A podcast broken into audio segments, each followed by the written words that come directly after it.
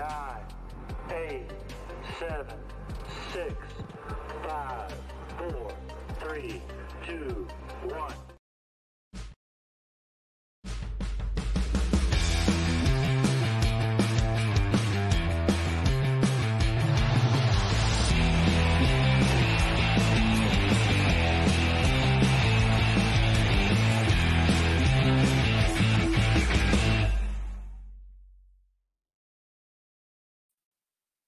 Bonsoir tout le monde, bienvenue à Dans le Mille saison 2, épisode 3, avec Renaud comme d'habitude. Oui, moi je suis encore là. Euh, grosse semaine pour le hockey quand même. euh, Très mouvementé. ben c'est ça.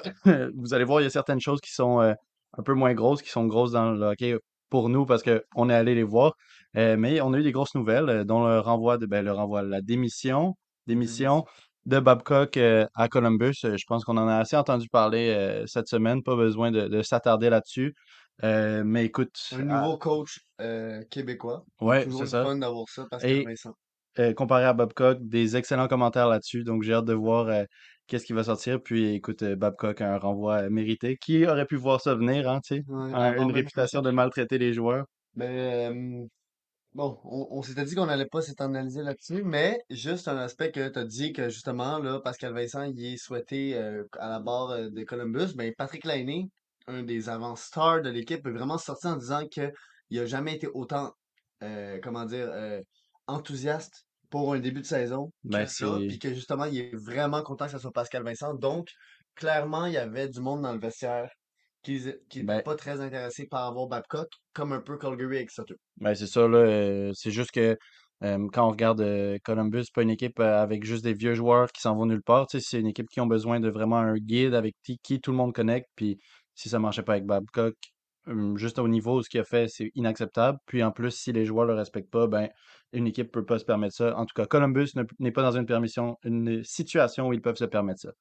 Euh, mais bon, pour euh, revenir à des nouvelles plus euh, locales, admettons, on a eu, là, trois heures, je pense, trois, quatre heures, les nouvelles d'un échange. Donc, euh, Des Smith, justement, au- à notre premier épisode, je pense qu'on avait parlé d'un peu, euh, on en avait brièvement parlé de qu'est-ce qu'on va faire avec euh, les gardiens de but avant d'arriver dans le camp, parce qu'on en avait trop. On avait Allen, euh, Montembeau, Primo et puis Des Smith. Mais en ce cas-là, Des Smith n'est plus là. Il a été échangé à Vancouver pour un troisième ronde en 2025 et Tanner Pearson. Ben, ce que je trouve intéressant, c'est que, bon, il y avait eu des rumeurs comme quoi l'Avalanche cherchait un backup parce que Francouz, ça allait peut-être pas le faire. Euh, puis là, bon, on s'était dit, bon, ben, peut-être Avalanche encore une fois qu'on va faire un échange avec eux. Puis tu sais, De Smith, c'est ça. Hughes, il avait dit, dans la première conférence de presse après son acquisition, qu'il ne voulait pas le cacher dans les mineurs. Puis que justement, il voulait, encore une fois, un peu dans la même mentalité qu'avec Petrie, tu sais, rendre les joueurs euh, heureux de, de dealer avec Hughes. Puis je pense que c'est des trucs qui vont, tu sais, c'est des graines qui sèment maintenant, qui vont récolter plus Et- tard. Mais c'est juste que là, encore une fois, c'est comme s'il y a toujours un avantage dans le sens que oui, Tanner Person, euh, Person, Person, c'est un gars de 32 ans, euh, tu sais, 3,8 millions pour cette année, puis ensuite il est agent libre. Donc, ça nous empêche vraiment pas de le, finir son contrat. Tu sais, au pire, Ben- si il se ramasse euh, à ne pas être un joueur qu'on utilise vraiment comme un 13e attaquant ou 12e attaquant, il se ramassera ouais, ben, là, puis ça sera du cap qu'on n'a pas besoin. Tanner Pearson, quand même, je pense que, euh, je sais pas, c'est un joueur qui a été oublié un peu dans les dernières années, euh, ce qui est compréhensible parce que euh, beaucoup blessé, puis la saison passée, je pense a juste joué 14 matchs, mais euh, important quand même de mentionner que que dans sa dernière saison presque complète, on parle de 68 matchs, si je me souviens bien, et 32 points. C'est pas rien quand même pour un, atta- un attaquant de 3-4e ligne. C'est de la très bonne production et en plus, l'avantage que son contrat a cette année, je sais pas si ça va être utilisé, mais bon, les deux autres années, c'était un gros contrat et en plus, il y avait un no movement clause. Ouais. Cette année, il n'y en a pas. Donc, si jamais euh, la bête se réveillait, si on peut dire comme ça, il revient d'injury puis qui est explosif, puis c'est un joueur qui peut aider une équipe en série, on peut le bouger. Il n'y a pas de, de- de choix. Donc, euh, ça pourrait devenir quelque chose. Écoute, ça pourrait être encore un cas de, de- un peu similaire à Sean Monell l'année dernière. On l'a, puis il joue euh, trois matchs, puis il se blesse, puis finalement on le voit pas de la saison, puis l'année prochaine, il va se négocier un autre contrat quelque part d'autre. Mais ça pourrait devenir un third fourth liner solide qui pourrait intéresser une équipe éventuellement. Donc encore, à mon avis, un bon move de Hughes qui Oui, puis, pourrait. puis regarde, on reçoit un pick comme euh, Monahan, on a reçu un first. Là, Hmm. on reçoit un pick. Puis ce qui est intéressant, ce que je veux faire le parallèle, c'est que Pearson, au final, c'est une descente du trade de Hoffman et Pitlick. Donc, en gros, au final, là, on aurait tradé Hoffman, Pitlick, Petrie et DeSmith pour euh, un second en 2025, un third en 2025 et un quatrième en 2025, plus Tanner Person, un joueur qui peut jouer sur ton bottom six, Nathan Légaré, Gustav, Gustav Lindstrom, puis bon, on retient du, du- de l'argent de Petrie. Mais ce qui est intéressant, c'est que là, avec Monahan et tout, on vient de se ramasser avec huit choix dans les quatre premières rondes. Puis, selon de ce qu'on comprend de- du plan de Hughes, en 2025, on va plus être là Ouais. pour accumuler des, des choix parce que euh, si tu as des joueurs comme Caulfield, euh, Suzuki, Dak, euh, euh, euh, Harvey Pinard, même, je pourrais l'in- l'in- l'inclure dedans, New Hook, qui sont tous un peu dans la même Qui arrive en maturité, ouais. Des gars, des gars de 2025, c'est du monde qui vont arriver à maturité en 2031 quand ils- tous ces gars-là vont être rendus à 30 ans. Donc, c'est pas nécessairement des joueurs que, des choix qu'on va utiliser pour repêcher, qu'on va utiliser pour aller trader. Puis c'est, encore une fois, c'est des asset management qu'on se dit, ah, on, on va perdre de, de Smith puis euh, Primo au balotage. Puis là, non, il est capable Ouais. de utiliser le besoin d'une équipe parce que Vancouver, oui, ils ont euh, Arthur Silovs comme backup, mais peut-être que tu veux le il est garder jeune. AHL, c'est ça, tu Il veux n'y a rien de certain. donc, euh, c'est une équipe qui veut aller pour les séries. Puis, Ce que je trouve vraiment intéressant. ce que je trouve euh, moins cool, justement, c'est qu'en regardant cette liste-là, il n'y a aucun joueur euh, dans la liste que je trouve qui est vraiment comme Wash. J'en veux pas dans mon équipe ou bien qui est vraiment un poids lourd. Tanner Pearson, certes, son gros contrat, on a beaucoup de joueurs qui veulent jouer en attaque, mais si tout se passe bien, il y a du potentiel, il y a de quoi être excité, même si c'est pas le joueur qui va être le plus excitant cette année dans le Canadien. Nathan Légaré, oui, sa carrière à HL n'a pas commencé en fou, mais il est jeune, il est québécois, il revient à la maison. Tu sais, c'est tous des joueurs qui. Puis Lindstrom, un grand défenseur qui, encore une fois, ça commence, sa carrière commence tranquillement, mais c'est rien de perdu. Ouais, puis c'est pas, c'est pas un joueur, admettons, qui avait eu ce niveau-là Ouais. constamment pendant 10 ans, puis que là, on le reçoit, puis il a 31 ans. Ouais, c'est c'est comme on se fait envoyer un peu, euh, Mhm. pas pour dire, euh, tu sais, en tout cas, des- des- du poids lourd un peu de l'autre équipe. On se fait envoyer quelqu'un qui est inutile, en fait, si on peut dire ça, qui jouera jamais dans la NH. Là, les trois joueurs pourraient éventuellement avoir un, un, un, un impact sur Tanner Pearson cette année, ou bien les deux autres éventuellement dans le futur. Donc, je trouve ça vraiment excitant, je trouve ça cool. là. Puis selon Claude, ben, les, fans de Vancouver sont hype Ben, d'avoir je De comprends.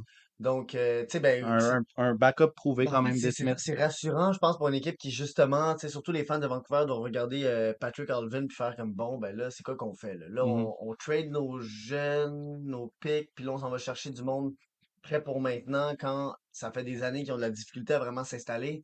Là, au moins, ils ont Demko qui, euh, ça, ça a pris du temps, mais qui, qui est quand même un, un Oui, ben, gardien acceptable. Et De Smith qui peut vraiment backer et venir ben, sauver la mise euh, quelques matchs.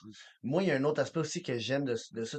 Tu l'as parlé que c'était aucun des points, des, des points morts, mais quand on parle de compétition interne, Tanner Pearson, c'est un gars qui, justement, il sort d'une année très difficile en termes de euh, blessures et qui, à chaque année, lui, il rentre au camp et il doit toujours se prouver pour prendre sa place. Euh, il peut, il peut jamais arriver au camp, puis même s'ils vont pas faire ça, mais tu sais, Suzuki, Caulfield et tout, ils peuvent arriver au camp et se dire, OK, moi, ma place est pas mal assurée Ouais, sur le ouais, je- 6. Même s'il y a un mauvais camp, ça m'étonnerait que Suzuki soit mis sa quatrième. Non. Ou bien Mais- euh, au balotage. Oui, c'est ça. Mais tu sais, Pearson, lui, c'est, il doit se battre. Puis, c'est un gars qui, justement, lui, c'est sa dernière année de contrat. Donc, il va devoir performer au point de, de, de un, peut-être se rendre intéressant pour une autre équipe à la date d'échange ou à la fin de la saison, euh, être un joueur attrayant pour être capable de rester dans la Ligue nationale. Tu sais, Jonathan Drouin, il a été chanceux que McKinnon a dit Ah ouais, je le veux. Parce Puis que qu'il ça a accepté que beaucoup. Drouin soit signé Un- sur un professional tryout. tu sais. Oui, puis Parce accepter que aussi. C'est euh, juste que ça ajoute encore un aspect de. Tu sais, oui, quand on regarde sur papier l'équipe du Canadien, hmm, ça fait mal, mais moi, c'est tous des facteurs de même que je vois qu'il y a tellement de compétition interne, tellement de, de, de profondeur. Je veux pas, on pourrait faire quatre lignes, euh, cinq lignes, on est rendu à 16 Puis- attaquants. Fait que je me dis, on va avoir la profondeur, ça se peut qu'on fasse mal cette année. Important quand même à mentionner à propos de Pearson que euh, toutes les années, comme tu as dit, il y a eu à se prouver et il l'a fait. La dernière fois qu'il a joué en AHL, c'était à peu près v'là 10 ans. Tu sais, c'est pas un joueur qui a été up and down, c'est un joueur qui a tout le temps été considéré comme un vétéran. euh, valuable, je me suis oublié, le mot m'é- m'échappe en français, là, mais d'une grande valeur, euh, qui amène vraiment quelque chose à une équipe. Donc, sais, ça me surprendrait vraiment pas de le voir justement arriver avec cette même mentalité-là à Montréal. Puis, un vétéran de plus, dans une équipe jeune, c'est tout, c'est jamais quelque chose de, de, de négatif, à moins qu'il arrive avec un contrat de 8 millions pendant 10 ans, tu sais. Après, après c'est ça. L'affaire, c'est que je sais pas c'est quoi le tempérament de Pearson. J'ai Non, mais pas c'est lu ça. sur à quel point Mais- c'est un, un bon vétéran. Euh, j'ai pas lu non plus l'inverse, donc on va pas stipuler Ah là-dessus. Mais il y ben, a une c'est autre pas de la affaire. stipulation. Moi, j'ai pas lu, mais je le connais.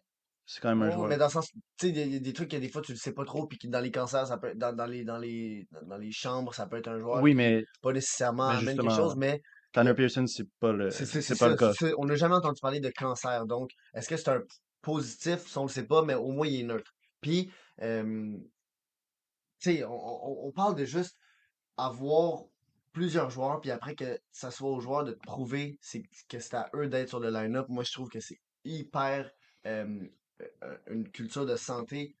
Euh, puis c'est juste au- overall, je trouve que c'est vraiment intéressant.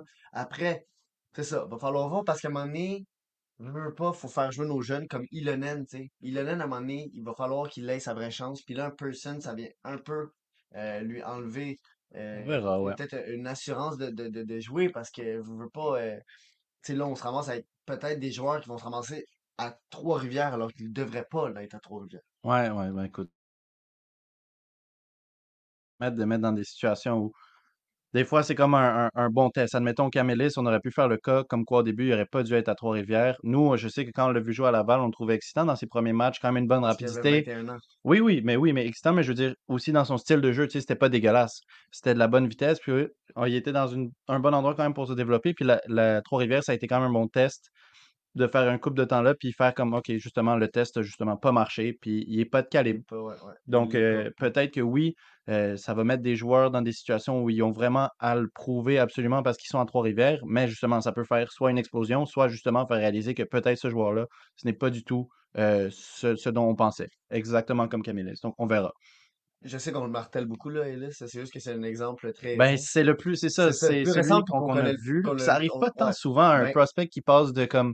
Ben, ça arrive souvent des prospects qui flop, mais Camélis, ça a vraiment été la, la rapidité. Tu sais, là, mhm. deux ans, notre première saison à Laval, on se disait, ça pourrait être. Ouais, ça, pourrait jamais être. En tout cas, on, on- je la voyais pas comme une future star à Montréal, mais ça pourrait être quand même un joueur qui fait l'équipe C'est quand un même le jour. premier joueur qui a joué dans les Lions et qui a joué un match dans le Canadien. Mm. Donc, tu sais, euh, il y avait quelque chose, mais bon, euh, ça tourne pas toujours de même. Puis c'est peut-être pas de sa faute. À un moment donné, c'est peut-être juste le talent naturel, il l'avait pas. Ben, ben, Je c'est veux juste finir sur Person parce que moi, tu sais, oui, c'est sûr que c'est un gars qu'on entend, mais on dit, OK, bottom six, euh, tu sais, nanana, mais moi, ce que j'ai entendu, c'est quand même un joueur qui, autour du filet, est capable de vraiment marquer une coupe de. Ben, Quand je dis une coupe, c'est il est capable de, il est capable de produire. Euh, il peut vraiment être un bon forechecker. Euh, tu sais, fait chose qui est Ben, intéressant. si, on, si je peux ajouter comme une petite anecdote personnelle sur Tanner Pearson, moi, euh, justement, j'avais, j'habitais à Los Angeles la première année où ils ont gagné la Coupe Stanley, donc j'avais suivi de très très proche euh, les Kings cette saison-là. On est allé voir des matchs, euh, sinon ça suivait à la télé. Puis Tanner Pearson faisait partie de cette dynastie, je pas dynastie, mais de, de- de cette longue période-là de, de, de, de gloire. Il a fait partie, je pense, de deux Coupes Stanley avec Los Angeles, une ou deux. Mais sa première, l'équipe ne l'aurait en tout cas, l'aurait difficilement gagné sans l'avoir euh, avec eux. Donc, vraiment, c'est ce ce joueur de, de- de- ce type de joueur-là, puis qui a prouvé vraiment dans des Stanley Cup run, une, c'est ça, une. Coupe Stanley, euh, qui était extrêmement utile, puis qui a prouvé son, son utilité vraiment à une équipe dans le plus haut niveau, là, à être utile dans une, un playoff run, ben, un Stanley Cup run, tu peux difficilement ça. Puis tu sais, il a gagné à 21 ans à, son année recrue, en quelque sorte, là, parce qu'il avait joué quelques matchs euh, l'année Mhm. d'avant, mais tu sais, c'était pas euh, c'était rien de fou. Mais ce qu'il faut aussi regarder, c'est que c'est un ancien choix de premier round, Mhm. un 30e, puis tu sais, on va peut-être l'appeler justement comme il a pas atteint ce que sûrement il était à son année de draft, mais c'est quand même des fois, il faut relativiser. Puis là, c'était vraiment pas prévu dans ce qu'on parlait, mais c'est juste des fois, il faut regarder ça comme, tu sais, un 30e choix overall. Des fois, tu y vas pour ce gars-là safe, Ouais, mais c'est ça. que tu sais qu'il va être capable de te donner des bonnes minutes. Il t'a donné 12 points en 24 matchs Combien dans de matchs année. de carrière en LNH? Ouais, c'est ça, c'est ça, un nombre, très, très grand nombre à LNH. Euh, gagner la coupe à sa première année, 12 points en 24 matchs dans les séries. Tu l'as dit, tu l'as regardé de proche, il a vraiment amené quelque chose. Donc, des fois, tu sais, on, on, on s'attend à ce que tous nos gars deviennent des stars. Tu sais, comme mettons, euh, Mayu, bon, c'est un gars qu'on a repêché en première round. Puis là, tout d'un coup, là, tout le monde s'attend à ce que lui, si c'est pas euh, le top 5 défenseur scoreur dans la Ligue nationale, euh, c'est un bust. Non, je pense que faut relativiser. Ouais, C'est un méchant. On a été rough avec lui, mais à un moment donné, à partir du 24-25e pick, ça se peut que tu te ramasses dans des, dans des Ben choix que l'équipe va faire. OK, lui, on sait qu'il va devenir un gars de troisième ligne, mais on le sait à 95%. Alors que dans les rondes plus tard, oui, tu auras peut-être des Nikita Kucherov et autres, mais des fois, c'est que euh, le négatif, puis ils en ont parlé dans la vidéo de draft du Canadien, que des fois, justement, il faut penser au fait que oui, il faut regarder. Ah non, c'est Buffalo. Il faut regarder le upside, mais il faut aussi regarder le downside. de à quel point Ben, ce joueur-là peut amener rien. tu sais. ben, c'est la raison pourquoi des joueurs comme euh, Dragicevic, justement, le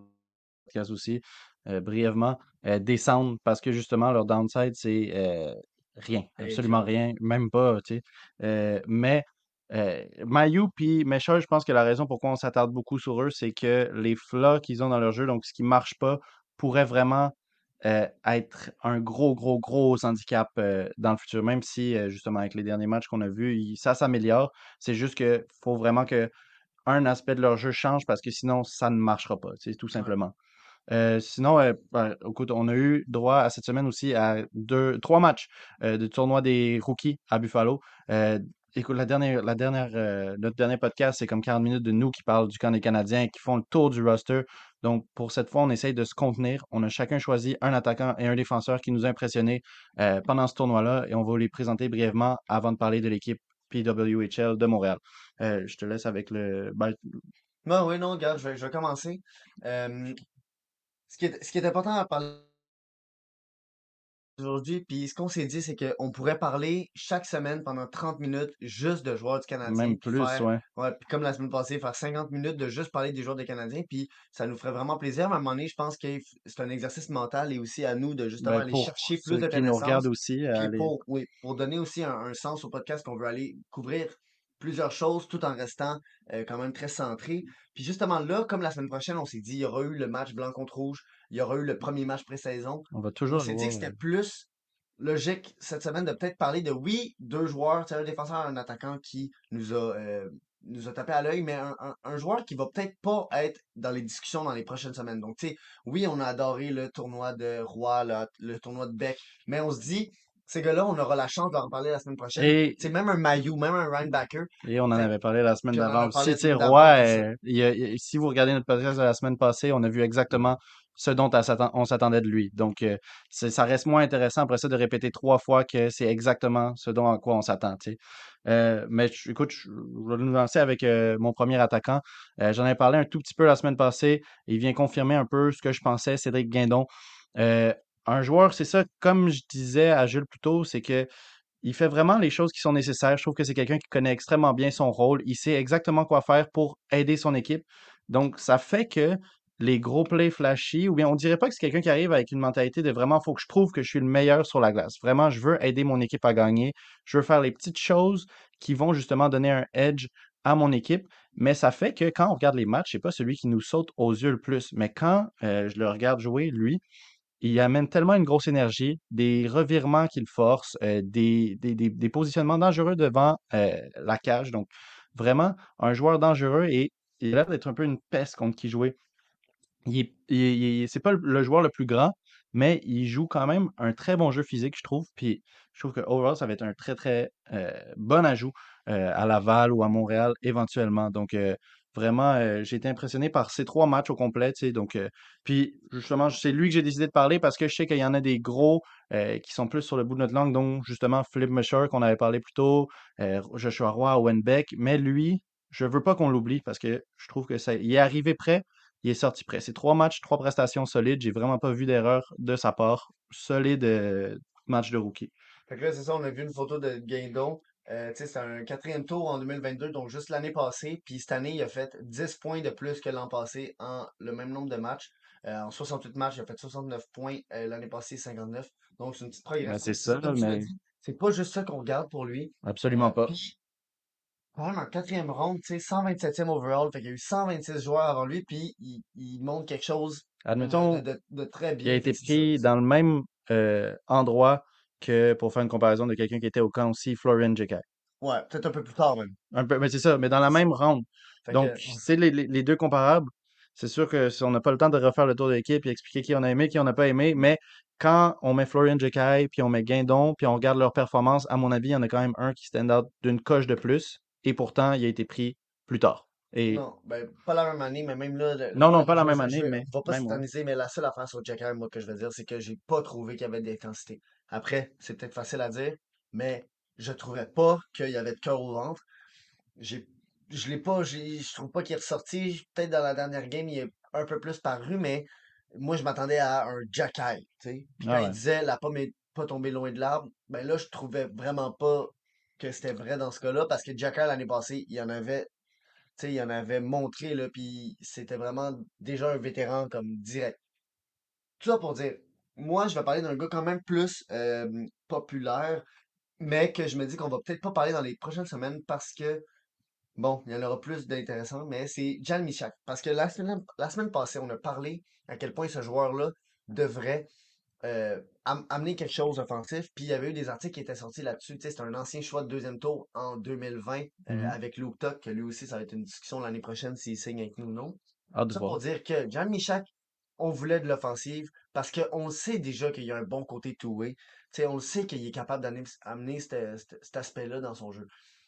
Puis ce que j'ai vraiment aimé des trois matchs, c'est que j'ai vu vraiment des efforts très, très, très concrets. Donc, on le voit ici avec le, le Rocket. euh, des efforts très, très, très concrets de lui qui voulait amener de l'offensive. Puis tu sais, c'était juste des affaires de... euh, auparavant, peut-être qu'il aurait été un peu plus passif. Là, il était vraiment en train de vouloir tirer, faire des passes, de vouloir être en zone offensive, de vouloir créer des trucs de, de, avec ses mains, être vite, tu sais, de, de- un peu comme Mich euh, Méchard, d'avoir vraiment des mains quick. Que Michak, on voyait pas ça l'année passée avec le, avec le Rocket. On sait pas c'était quoi les instructions que son coach avait Non, c'est sûr. je, je voyais quelque chose de différent. Puis je pense que c'est, tu sais, oui, il est encore jeune, mais c'est quand même un peu son make or break, je pense, cette année, parce que s'il est pas capable de produire en AHL, puis il avait, j'avais vu ça un graphique avec euh, Byron Bader, le gars qui a hockey prospecting, qui montrait un peu à quel point euh, les, premières années AHL de joueurs peuvent vraiment être cruciales dans leur, euh, résultat final. Comme quoi, mettons, Nick Merkley, le gars qui était de- supposé de devenir le prochain défenseur offensif, top 10 de la ligue, qui est rendu en, en, en Russie maintenant et qui a à peine 23 ans. Donc, tu sais, c'est juste des affaires de même de... Michak, là, c'est sa deuxième vraie saison parce qu'il avait joué un peu pendant la COVID euh, parce qu'il n'y avait pas de OHL. Là, c'est sa deuxième saison. Là, il va devoir se prouver. Il va devoir amener quelque chose parce que ça rentre. Là, on voit l'effet de nos euh, multiples choix au repêchage dans les dernières années. Et c'est probablement la première ou même peut-être deuxième année où est-ce que là, on a vraiment des jeunes qui rentrent à grosse batch. Parce que là, tu sais, avec les rois, les Farrell, les Kidney, euh, tu sais, ça, va Bon. rentrer puis il va falloir que euh, le monde se tasse parce que sinon, ben, il- ça va finir en rien, en fait. que c'est vraiment make or break. Ouais, pour euh, moi, pour euh, mon défenseur, pas s'étirer trop longtemps parce que j'ai quand même très hâte de parler du PWHL Ouais. de draft, là. C'est vraiment. En tout cas, on s'arrange tout le temps sur des sujets qui nous passionnent. Euh, mais moi, en tout cas, on en avait parlé aussi la semaine passée, Miguel Tourigny. Euh, il est arrivé, de ce qu'on parlait la semaine passée, c'est vraiment a beaucoup de choses dont il avait dit, donc euh, est-ce que ça va arriver sur la glace? Écoute, à voir. C'est sûr que les joueurs vont tout le temps parler en bien d'eux-mêmes, mais j'ai trouvé que tout ce qu'il nous avait dit, on l'a vu exactement dans son jeu. Donc, c'est-à-dire quelqu'un qui a un mind à la base déjà très offensif, mais qui est en train de travailler sur sa défense, puis utiliser son intelligence pour justement shut down, puis vaincre d'autres euh, attaquants en, euh, euh, en one-on-one. Et j'ai vu exactement ça ressortir. J'ai trouvé vraiment intelligent. J'ai trouvé que ça, dans, un joueur autant, un défenseur autant offensif, la prise de décision, c'est un des aspects les plus importants. Quand est-ce que tu décides de t'avancer? Quand est-ce que tu décides de prendre un risque?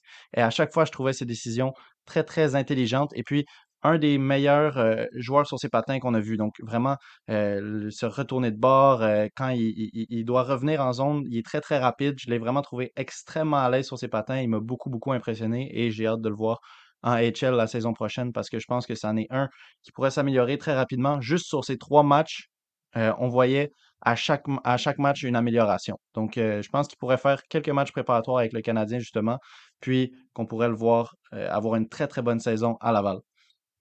Ok, ben regardez, avant de lancer quelque chose, parce que là, il y a quelque chose qui est sorti, fait qu'on voulait faire 30 minutes, mais bon, la liste des invités au camp est sortie, donc on va, Ouais, euh, mais on va ouais. parler un peu, on va juste checker vite vite, là, juste que j'ai vu des trucs qui, qui étaient intéressants, euh, dont Joe Verbetic, qu'on pensait euh, fini, mais il était invité au camp.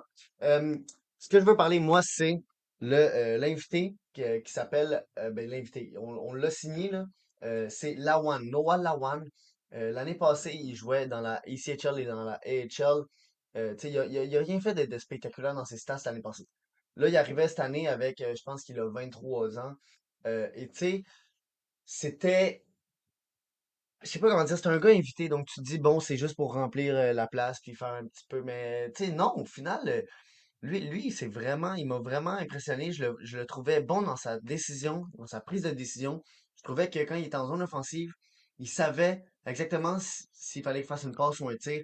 Euh, même dans sa zone, en sortie de, de, de zone et autres, je le, je le trouvais toujours très réfléchi. Euh, tu sais, oui, il a fait quelques petites erreurs de, de, de, de, perte de rondelle ou peut-être de, pincher et tout. Mais sinon, je le trouvais très, très, très fort euh, offensif, tu sais, pas offensivement, mais overall. Donc, là, en gros, en- encore, il faut se demander, tu sais, on a bien trop de joueurs, on a bien trop de défenseurs. Je sais pas comment ils vont faire. C'est quasiment, on souhaite des, des, des blessures parce qu'il va falloir qu'on voit tout le monde un peu partout, là. C'est que, tu sais, là, on a invité 72 joueurs au, au camp. 72 joueurs, là, c'est énorme, là. Ça, c'est assez de joueurs pour remplir Montréal, Laval, Trois-Rivières, puis qu'il en reste. Fait que, tu sais, c'est juste comme, tu sais, on va voir. Mais Mhm. justement, le- les joueurs du camp qui étaient invités, donc euh, Demin, Laoun, Lawan, euh, Dufort, les trois sont réinvités. Euh, il y en, Mhm. fait qu'il y en a pas qui ont manqué. Luan, euh, ce qui était cool aussi de lui, c'est vraiment, euh, je trouvais qu'il il, il- il- était un peu caméléon dans le sens où, avec les, ils l'ont matché avec beaucoup de joueurs de différents styles de jeu, puis à chaque fois, je trouvais que ça matchait bien. Le- la dernière game, je pense qu'on l'a beaucoup vu jouer justement avec Miguel Tourigny, puis il était capable d'être un petit peu plus reculé, être un petit peu sa- plus safe. Quand à d'autres games, on l'a vu justement s'avancer un petit peu plus. Je l'ai trouvé vraiment très versatile. Le type de joueur justement qui est pratique à avoir comme défenseur extra, là, qui peut vraiment jouer plusieurs positions. ben, c'est très intéressant là, de voir ça, justement, que euh, ils sont allés chercher tous les, Mais les films. Puis là, je veux dire, on a, Mais ça, euh, la semaine prochaine, euh, 12 justement, on a, on a, ah, quand, quand, quand, quand on va être vraiment enchaîné, puis on va avoir vu euh, le roster aussi pour le blanc contre rouge, on va vraiment pouvoir rentrer euh, en euh, depth dans justement cette liste-là, parce que ça a vraiment sorti en plein milieu du, du, du, du podcast. C'est juste des affaires que moi je trouvais drôle. Mettons, je vois le mot de euh, le nom de Mathias Nerlinder. Il y a eu des rumeurs comme Ouais. quoi il était re- de retour en Suède. Euh, il est carrément là. Fait que c'est juste en tout cas. on- oui, on va en parler plus tard. Euh, vous, vous allez pouvoir la voir, mais euh, 72 joueurs, c'est énorme. C'est énorme. oui, c'est des prospects, mais c'est énorme, là, je veux dire, en tout cas. Ben On s'en fout, c'est pas. On s'en fout pas, mais dans le sens que là, c'est pas euh, prioritaire. On ben c'est ça, là. euh, euh, on veut donner du, euh, du airtime à la Ligue féminine de hockey professionnel. Ben là, c'est ça, c'est que euh, c'était hier, c'est ça le repêchage. Ça a été une très très grosse journée pour la PWHL. Leur premier repêchage, donc euh, 15 rounds, c'est vraiment là que les équipes euh, décidaient de comment est-ce qu'ils voulaient le, le build leur, leur core. Donc maintenant, on a vraiment une idée de à quoi est-ce que l'équipe de Montréal euh, va ressembler. À peu près, quand même. ah, ben, à- 15-16 joueurs, c'est quand même un, ben, un bon. euh, techniquement, on en a 18, mais après, s'il y en a qui vont euh, pas, peut-être pas signer, sont pas, c'est pas oui, cause qu'ils sont draftés qu'ils sont signés. mais euh, il y en a une, je pense, la dernière, Lina Youngblum, qui elle est la plus jeune du draft, puis c'est nous qui l'ont signée, puis que ça pourrait vraiment être une belle mais révélation. Elle, apparemment, elle est signée encore pour en Suède. Mais justement, euh, oui, tu parles du dernier pick dans le draft, puis peut-être que elle, puis même si ceux des cinq dernières rounds faisaient pas l'équipe, moi, à mon avis, on a quand même une, une idée un peu de comment Montréal va jouer. Ouais. Puis je dis ça dans le sens que euh, je pense que Montréal va être une équipe très euh, mobile, qui va être vraiment euh, productive offensivement. Je pense que tous les, gros noms défensifs qui sont allés chercher vont vraiment être des gens qui vont être capables de, supporter l'attaque, même dans les rounds un peu plus dernières. Je pense justement comme Maude Poulain-Labelle qui a été pris l'année dernière saison en NCAA. Euh, même elle, c'est pas la défenseur la plus offensive qu'ils ont pris dans le repêchage, comme on va en parler plus tard, parce qu'ils ont vraiment pris des, belles pièces euh, a- défensive, offensive. Euh, mais Marie, Marie Poulin-Labelle, c'est une défenseur qui, justement, malgré le fait que c'est pas la plus productive offensivement, elle a un ajout offensif indéniable. La saison passée, en NCAA, elle a été très utile à son attaque, à son équipe des deux bords de la glace. Donc, vraiment quelqu'un qui est capable de shut down l'attaque, de l'attaque de l'autre équipe et en plus participer à la sienne. Et c'est un thème récurrent, je pense, dans les joueurs que euh, les, les, Cana- les, euh, pas les Canadiens, les- Ben, l'équipe de Montréal de la PWHL est allée sont allés chercher. ben c'est ça, tout ce qui est les noms, euh, les, les, les, les uniformes, les jerseys et c'est ça qui est mélangeant. encore. C'est qu'il y avait les Canadiens, il y avait la Ouais. force, puis là maintenant, on a comme. C'est bizarre de dire que l'équipe de Montréal de la PWHL est allée repêcher. C'est pour Ben, ça le. Mais moi, ce que je, ce que je vois depuis le début, c'est qu'il il- c'est- aussi qu'est-ce qui est une marque de il y a peut-être quelque chose qui change en ce moment, c'est le fait que euh, là, c'est vraiment très, très, très organisé, très officiel. Tu sais, toutes les équipes ont le même euh, plan marketing. Tout est vraiment Ouais. très centralisé. Puis je Ben, pense tout le qu'ils monde vont parle du. attendre avant un petit, un petit bout avant de, de, de faire que chaque équipe puisse se lancer dans, dans toutes les directions. Puis tu sais, euh, hier, c'était très le fun de voir le, le- le draft. Euh, bon, on connaît pas vraiment les joueuses, donc euh, moi j'écoutais beaucoup pour savoir un peu c'était c'était qui ces joueuses-là qui se faisaient repêcher.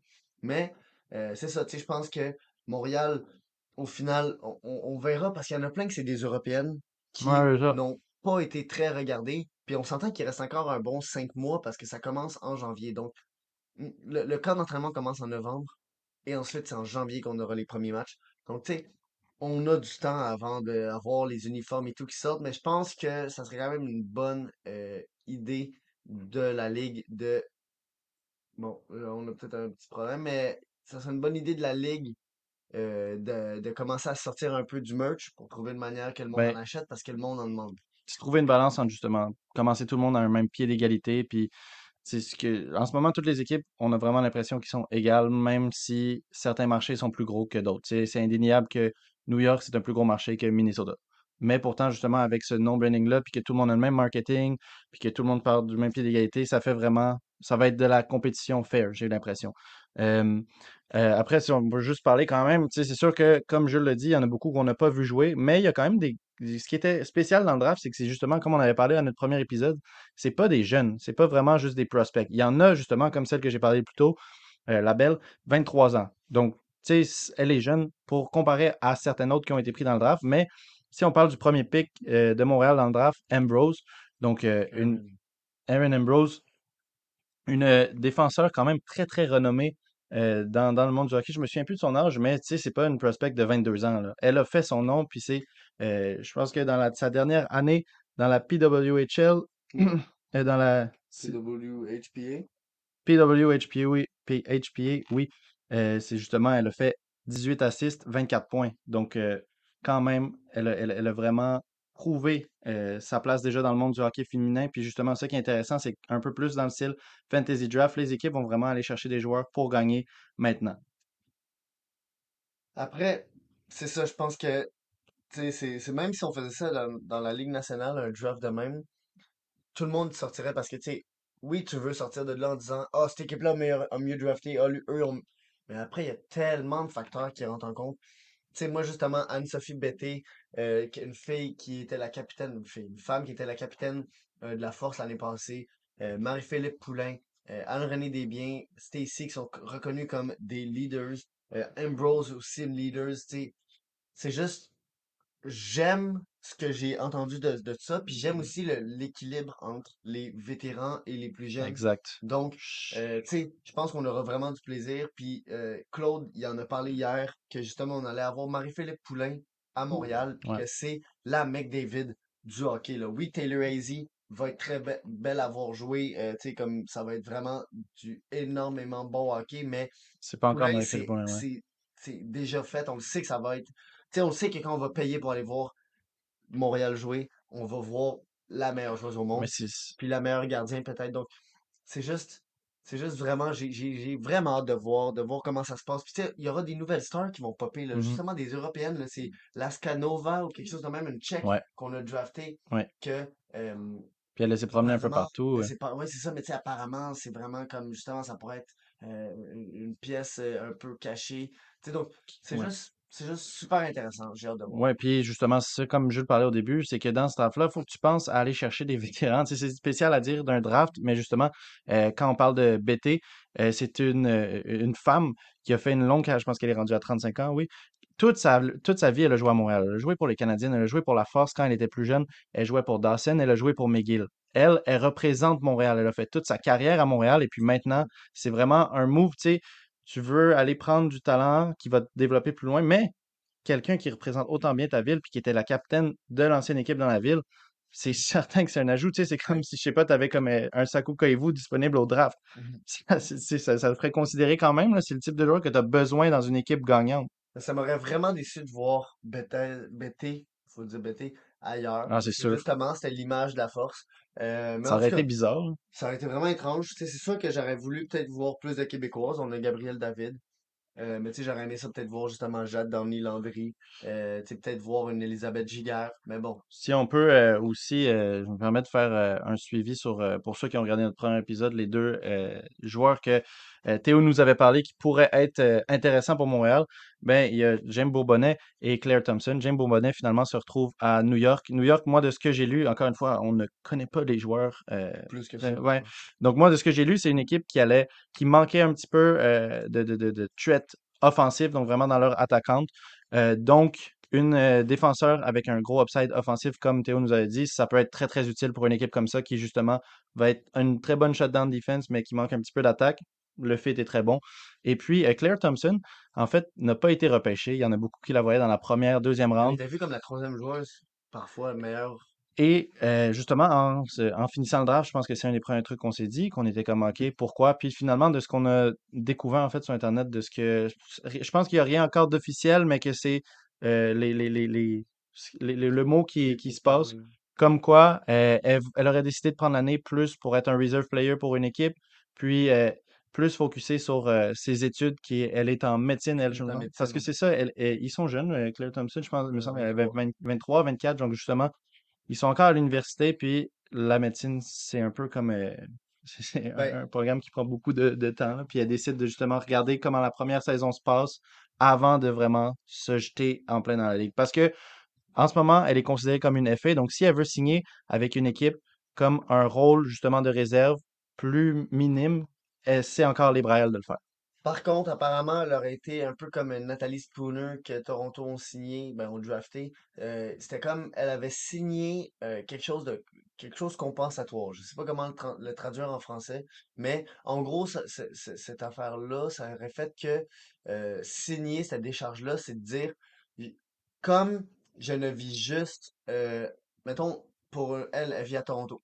Comme je suis de Toronto, Ah, je je veux pas me déplacer de, de ville et tout, donc je vais signer pour faire que je peux juste être repêché par Toronto, mais au salaire minimum parce que ben euh, t'as pas tous les puis euh, les coûts de déménagement, les coûts de, de, de- Mais tu c'est important aussi de dire justement que, ben, d'ailleurs, Claude, euh, 25 ans, Thompson, donc justement, c'est ça, l'âge d'une étudiante d'université qui finit ses Qui études. finit son bac, Euh, mais qui, euh, c'est ça justement, comme euh, je le dis, c'est un gros, une, une décharge qu'elle a signée, mais il faut quand même que se rappeler que le salaire minimum dans la Ligue PWHL, c'est encore pas du tout comparable au salaire minimum dans la NHL. Donc, tu sais, pour une étudiante, je comprends qu'elle veut focus vraiment sur ses études, puis que je me souviens plus c'est quoi le salaire minimum, mais c'est dans les alentours de doit être 20 000. 30 35 000. Je pense que c'est 35 000, 35 à 85 000 si je me rappelle je- bien.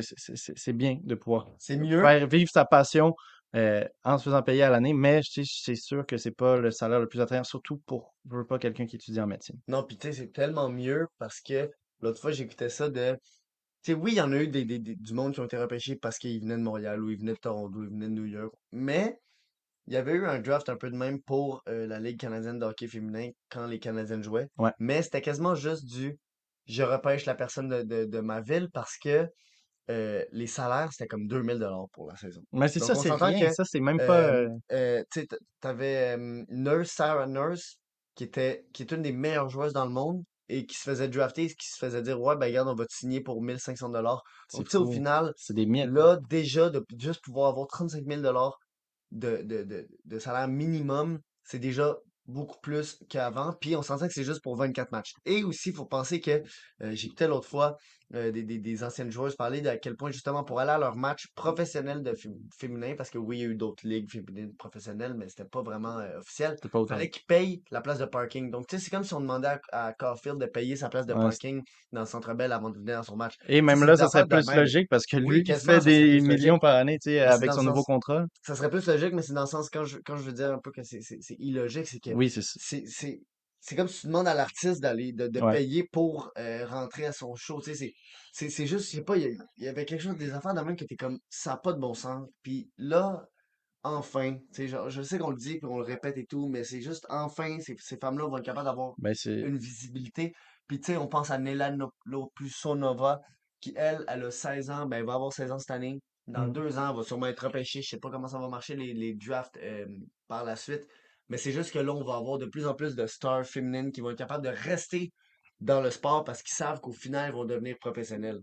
Donc, Mm. ça va être une motivation de plus de savoir qu'ils peuvent faire ça de leur vie. Mm, ouais. Puis, mais c'est sûr que après, pour le moment, tu sais, le salaire de 35 000, je comprends que pour beaucoup de, de, de ces joueuses-là, ce n'est pas assez pour déménager. Moi, si on me dit tu peux faire 35 000 euh, ailleurs, tu- quitter ta ville où est-ce que tu es tout installé, surtout pour une étudiante, pour ce montant-là, c'est pas encore assez pour justement convaincre quelqu'un comme Claire Thompson d'aller dire oui, je vais aller jouer dans n'importe quelle des- six villes. Donc, je comprends absolument justement cette mentalité-là. Après, il y aura des sponsorships et tout, mais Mais c'est ça, salaire de base, c'est juste l'offre qui est hein, sur papier en ce ouais, moment n'est pas assez pour faire. Puis il y a beaucoup de joueurs justement dans la LNH que ça serait la même chose. Que si tu les prenais puis tu leur disais oui, euh, n'importe quelle des 32 villes euh, dans la LNH peut te repêcher, mais tu vas juste gagner ça. Il y en a beaucoup qui seraient comme non, non, moi je veux jouer Buffalo, New York, New Jersey. Il y en a euh, qui le font. tu sais, ouais, même avec le salaire, il y en a qui le font. Euh, pour finir euh, l'épisode, encore une fois, euh, dépassé pas mal, mais on a des sujets intéressants.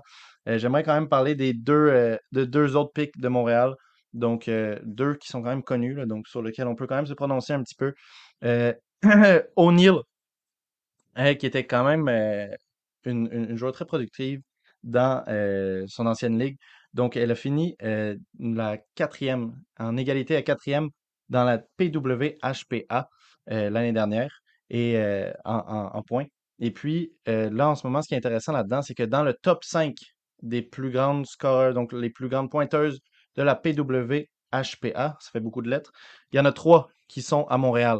Donc, vraiment, quand je vous dis que Montréal va être une équipe euh, productive offensivement, ben non seulement est-ce que la défense, ils, ont des, ils sont allés chercher des, des défenseurs offensives, Ben, ouais. mais en plus, ils ont des attaquantes qui sont productives, à part Marie-Philippe Poulain en plus.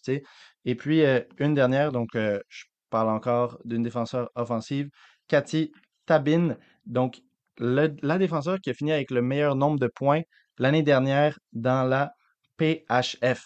Donc, encore une fois, l'équipe de Montréal va être incroyable à regarder, je pense, très, très excitante. Ouais, ben, c'est ça. Regarde, je pense qu'on a, on a conclu. euh, on Ouais. va sûrement en reparler. Mais Euh, peut-être pas pour les prochaines semaines, parce qu'il devrait pas y avoir trop de, de, de changements. C'est peut-être des. Oui, il y aura des signatures. Je pense que les équipes auront le droit à euh, cinq signatures ou en tout cas. je- Non, peut-être pas. Je pense qu'ils ont le droit à 10 signatures free agent ou 6, 10 invitations au camp. Donc, au final, avoir un, un- une banque de 28 joueurs et d'en couper 5 pour arriver à 23. Donc, tu sais, oui, il y aura ces petites updates-là, mais d'ici novembre, il ne devrait pas y avoir tant de choses qui c'est changent. là, là, on a Puis, pris euh, deux de nos euh, premiers. c'est euh, ça. Puis je pense que c'est grandement, tu sais, on est très, on est très content. Puis c'est, le début de la saison du Canadien. Donc après, ben, les Il y a Canadiennes, tellement de, de, de, de choses en quoi parler en début de saison. Puis euh, c'est ça, là, c'est le challenge, c'est vraiment de comme pas radoter puis de pas te parler tout le temps des mêmes joueurs parce que, écoute, à chaque semaine, là, on pourrait regarder la liste puis on aurait des nouveaux updates sur tous les joueurs qui sont le dans là, rookie camp. Mais c'est ça, la liste de 62 juste joueurs ça. Puis on pourrait vous donner notre opinion sur tous les, les 70 joueurs qui sortent. Puis la semaine prochaine, quand on vous en reparlerait, on aurait des choses à ajouter sur toutes les 70. Après, je sais pas à quel point ça serait plaisant d'écouter la même liste chaque semaine, mais juste ça pour dire que ça, ça bouge tellement vite. Puis, puis tu sais, là, c'est c'est cool cette année. On est accrédité LHMQ. Et Mais en plus QM18. de ça, on est crédité QM18, donc Midget 3A. Donc la ligue en dessous de LHMQ. Puis quand je dis en dessous, c'est en gros, la LHMQ vont aller repêcher la plupart de leurs joueurs dans le Midget 3A parce que Midget, c'est d'environ de 15 à euh, 17 ans. Mhm. Puis ben c'est ça. Là maintenant, LHMQ, on n'est pas encore allé parce que la saison commence cette, cette semaine. Cette fin de semaine, ouais. Mais euh, Midget, on a accès au corridor, au Et couloir on est déjà allé. Et on euh, est déjà allé. Toi, t'es allé deux fois. Moi, je suis allé une fois. On, est, on va essayer d'aller à peu près une fois par semaine. Euh, puis Renaud, lui, ben, il s'est dit que euh, ça allait être une bonne idée de faire euh, à chaque fois qu'il y va, de faire un, petit, peu- un compte rendu du match, un compte rendu de ses ben, impressions. Puis c'était juste cool, tu sais, de, de s'avancer dans le couloir après le match, puis de justement faire comme, hey, nous, on voulait parler à Lucas Beckman, le gardien de l'équipe de Montréal, qui lui a été le deuxième gardien repêché euh, dans la draft de, de la LHMQ l'année passée, par en Bécomo. 2023, par Becomo. Et, euh, tu sais, juste de, de, de- parler à lui, puis d'être capable de, tu sais, sans avoir le micro allumé, sans avoir la caméra allumée, juste Ouais, parler, apprendre à connaître un peu, tu sais, c'est quoi le vibe. Tu sais, on, on est rentré, on jouait contre, euh, on- quand je dis on, c'est Montréal, Moi. jouait contre Trois-Rivières. Puis le coach de Trois-Rivières, ben, c'était Marc-André Bergeron, un ancien euh, joueur du Canadien. Donc, juste de le voir, lui, interagir avec ses joueurs, euh, voir les joueurs sortir du. Donc, c'était juste très intéressant. Puis, tu sais, Ben, Beckman, c'est ça. là, le- On voulait parler de la game, on voulait parler de Midget, mais je pense qu'on aura d'autres ouais. opportunités. Mais Ça, juste pour c'est dire que c'est ça, regardez, nous, premier podcast dans le mille l'année passée, on a commencé en faisant euh, de l'analyse QM18. dans la profondeur de QM18, puis on va Ça toujours va être là revenir cette saison. pousser ces ligues-là qui ont peut-être moins de visibilité. Ouais, c'est ça. Je pense que là, en ce moment, le but avec euh, QM18, ça serait un petit peu de ça. À chaque fois qu'on en parle avec les gens là-bas, c'est que justement, c'est une- du excellent hockey. Puis je vous le dis depuis le début, si vous avez une équipe proche de chez vous, allez voir parce que le niveau est très haut. C'est du hockey excitant. Le match qu'on a vu était excellent. Ça s'est fini 1-0 en shootout. Donc vraiment du gros hockey. Puis je pense que c'est ça en ce moment. Notre but, ça serait de. Si vous regardez moins le QM18, ben, allez voir le podcast que moi je chante toutes les semaines, 10-15 minutes. Puis quand vous allez aller au match, justement, ça va vous renseigner un petit peu sur qui vous regardez jouer. Puis quand vous allez arriver au repêchage de la GMQ l'année, euh, prochaine, parce que justement, je sais qu'on a beaucoup de fans de la LHJMQ qui suivent sur la bande, ben, vous allez savoir connaître un petit peu plus les noms, tu sais. Donc, je trouve ça vraiment cool d'être enseigné sur le sport qu'on aime. là. Puis au final, euh, tu sais, faut pas oublier que, mettons là, il y a deux ans, il y a eu un joueur qui s'appelle Maxime Massé qui a été repêché deuxième dans la LHMQ, qui était dans le midget avant ça.